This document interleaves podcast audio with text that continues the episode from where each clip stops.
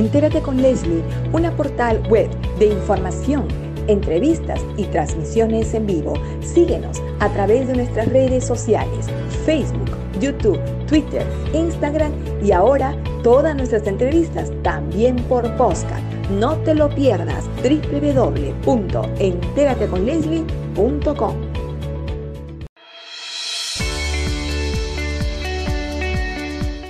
Regresamos a Entérate con Leslie.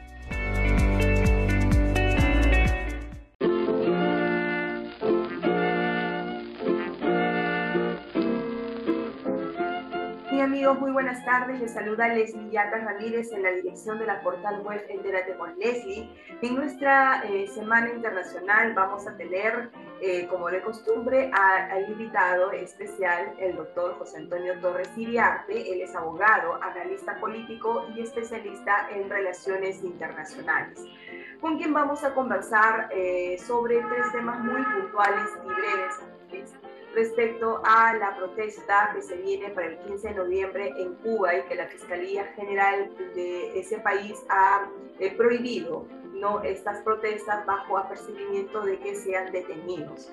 Eh, vamos a hablar también sobre lo que significa la tercera reelección del presidente en Nicaragua y por último el impacto del anuncio que hiciera el fiscal de la Corte Penal Internacional desde Caracas, ni más ni menos, para decir que eh, ya el expediente, la denuncia se encuentra expedita para abrir una investigación formal, porque hasta entonces solamente se había hecho un examen preliminar. Muy buenas tardes, doctor José Antonio Torres Iriarte. Bienvenido a la portal Entérate con Leslie.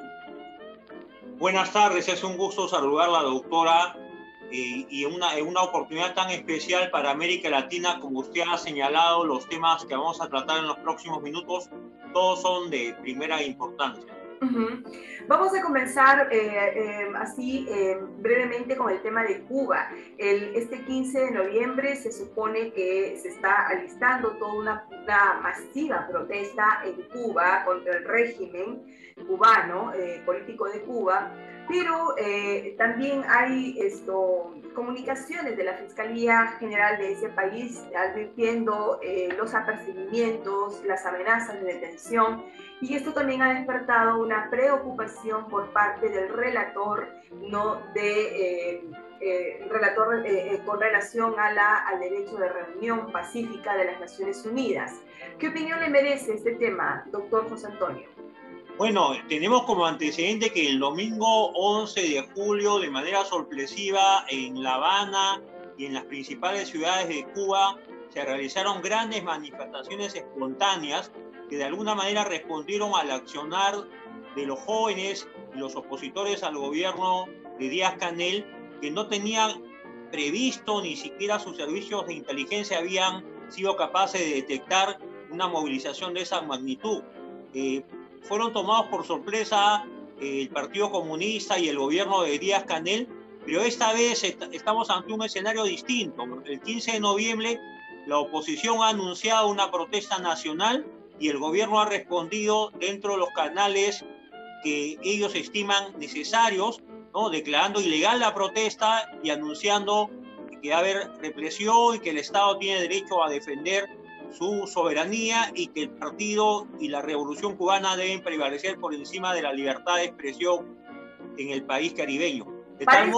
parece, olvidar, eh, doctor Torres Iriarte, eh, brevemente, eh, que esto, el año pasado el Comité de Derechos Humanos de las Naciones Unidas emitió una observación general que es una interpretación al Pacto Internacional de Derechos Civiles y Políticos sobre el tema de las protestas públicas, ¿no? Y que el Estado no tiene ningún derecho, no puede limitar el ejercicio de este derecho, ¿no? A ninguna persona. Cuando una persona quiere salir a protestar a la calle, ni siquiera tiene por qué pedirle permiso al Estado.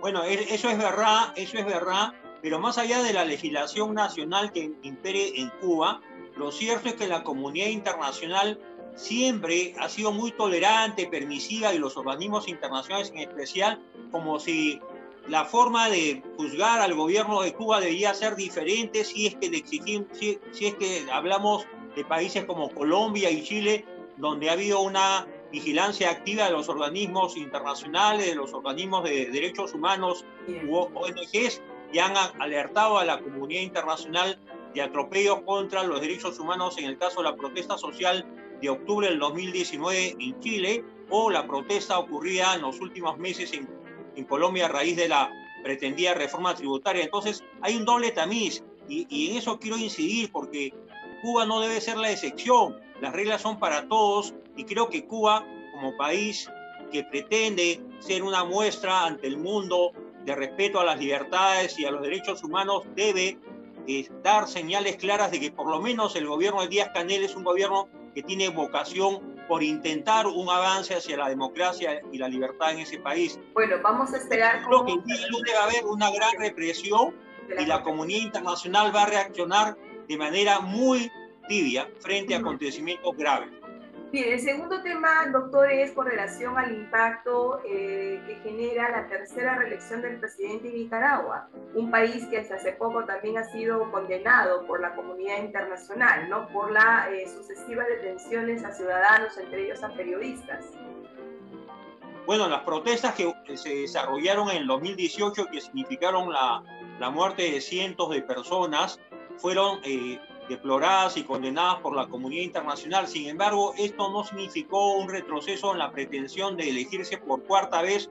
Como usted señala, es la tercera reelección, pero es la cuarta vez que es elegido de manera sucesiva el señor Ortega, Daniel Ortega, eh, de, de, manera irregular, porque él cree que el derecho de postular le corresponde de manera ilimitada y en la dupla Ortega Murillo con su esposa eh, vienen gobernando de manera eh, draconiana y autoritaria el gobierno en Nicaragua. No hay que olvidar que el proceso sandinista eh, fue muy acogido por la comunidad latinoamericana en los años 70 cuando había una larga dictadura de la familia Somoza en Nicaragua que había asolado ese país por más de 40 años y se puso fin a esa dictadura familiar de los Somoza, ¿no?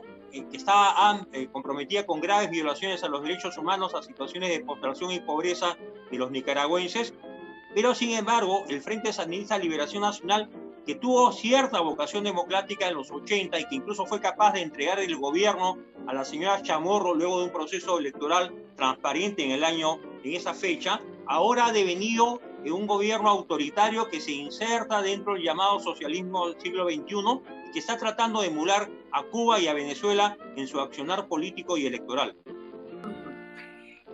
Como tercer y último punto, doctor José Antonio Torres Iriarte, eh, ¿qué opinión le merece el anuncio que hiciera el fiscal de la Corte Penal Internacional de Caracas, ni más ni menos en la visita que, que hizo el fiscal hace unos días atrás, eh, para anunciar que tras una eh, investigación, un examen preliminar, el caso prácticamente se encuentra expedito para abrir ya una investigación? ¿No? contra el régimen Maduro, pero el fiscal ha, firmado una, un, acta de entendimiento en materia de cooperación con Venezuela, con el régimen del señor Maduro, justamente a título de cooperación internacional. ¿Podría usted explicarnos este aspecto? Bueno, creo que el, el, fiscal ha actuado dentro de, los, dentro de su competencia.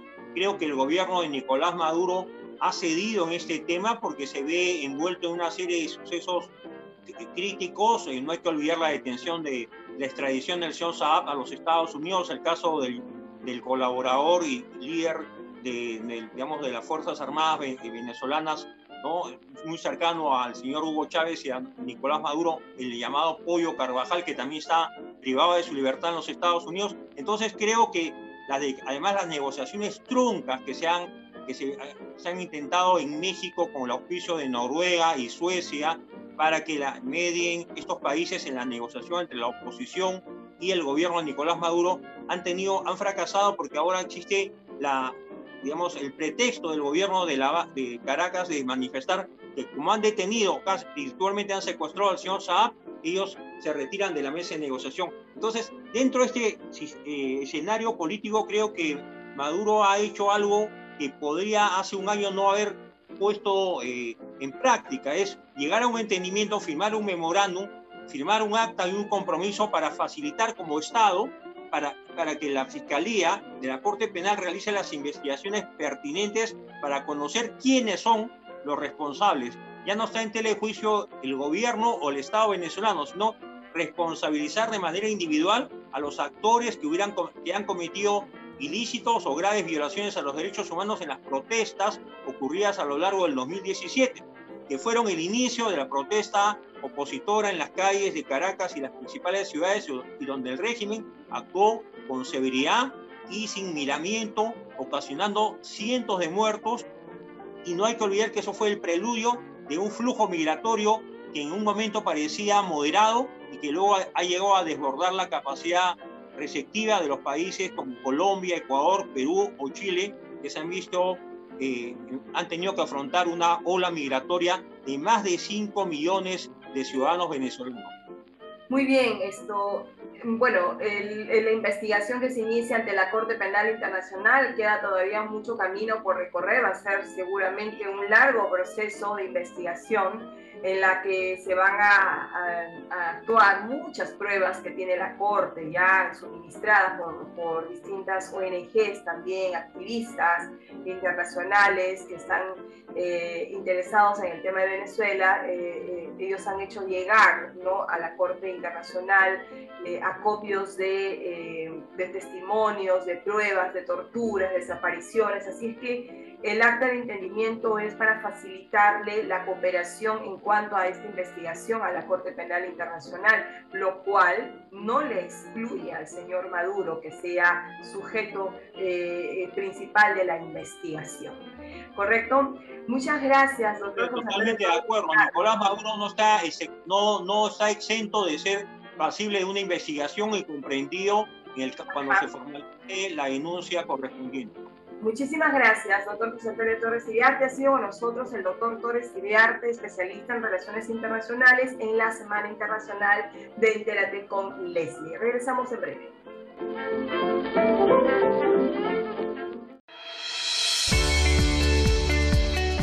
No te muevas de la sintonía de Entérate con Leslie. Regresamos en breve.